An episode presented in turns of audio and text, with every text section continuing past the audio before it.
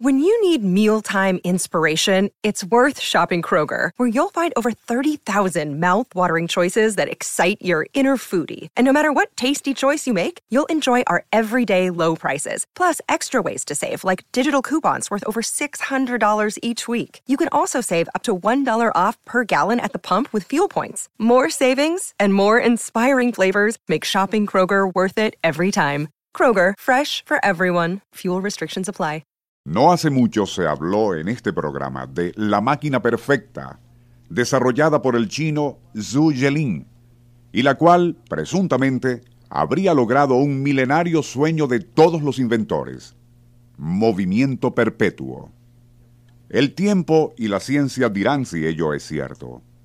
Esos mismos factores, así como la apertura democrática en Checoslovaquia, también podrían ayudar a que se aclare la incógnita que desde 1947 rodea a otra máquina insólita, desarrollada en ese país y a la cual se conoce como el generador de Pavlita.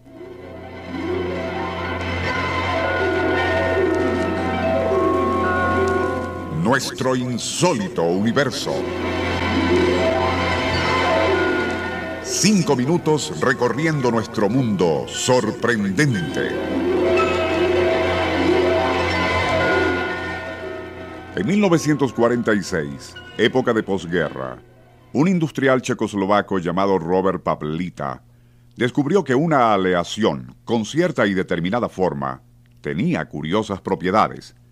Si se le manipulaba lo suficiente, parecía acumular la energía que emana del ser humano, mostrando capacidad para atraer aún a objetos no magnéticos.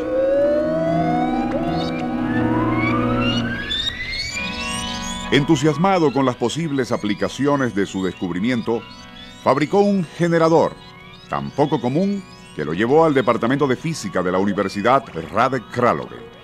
Allí, y de acuerdo con sus instrucciones, encerraron al aparato dentro de una caja de metal, la cual colocaron al lado de un abanico eléctrico que fue puesto en funcionamiento.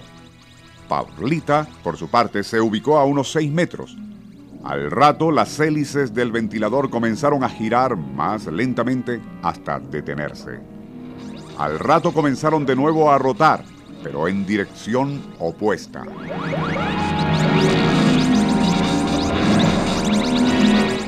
Interesados por lo que podía hacer aquel generador, los físicos presentes elaboraron otras pruebas y ensayos, logrando resultados tan sorprendentes durante dos años consecutivos se empeñaron en desentrañar el misterio de aquella aleación de Paflita. Si bien no obtuvieron éxito, se pudo establecer que sus curiosas propiedades no dependían de la electricidad estática, magnetismo o cambios de temperatura.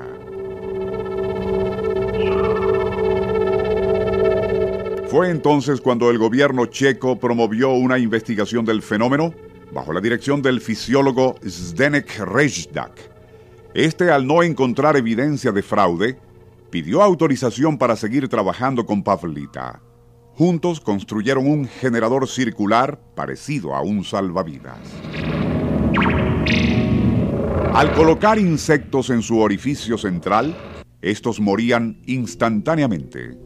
Posteriormente crearon otro más grande y complejo, de forma cuadrada, el cual, por alguna extraña razón, aceleraba el crecimiento de semillas. Finalmente diseñaron aún otro generador que al ser colocado dentro de un recipiente con agua contaminada, la dejaba tan pura y limpia que hasta podía beberse. Un examen químico realizado posteriormente indicó un leve cambio en la estructura molecular del agua. Desde aquellos años 40 hasta el presente, lo único que se sabe a ciencia cierta sobre los curiosos generadores de Pavlita es que su secreto parecía estar en aleación metálica utilizada y en la forma en que ésta era dispuesta. También el que solo cierto tipo de configuración producía determinados efectos. Todo lo demás quedaba dentro del ámbito de la especulación y las suposiciones.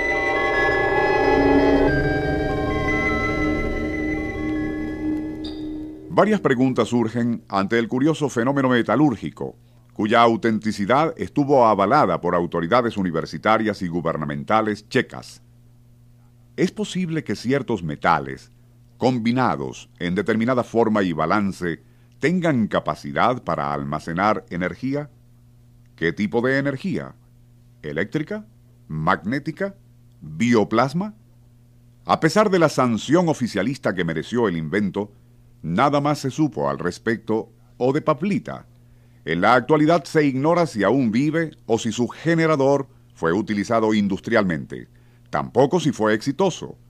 Es de esperar, como se mencionó al inicio, que la apertura democrática en Checoslovaquia permita que el fenómeno Pavlita vuelva al tapete. También que entidades científicas de otros países tengan oportunidad de evaluarlo y opinar si era cierto lo de sus insólitas propiedades.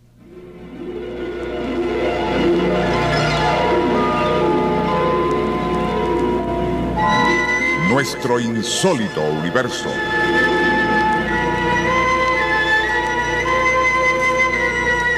Libreto y dirección Rafael Silva.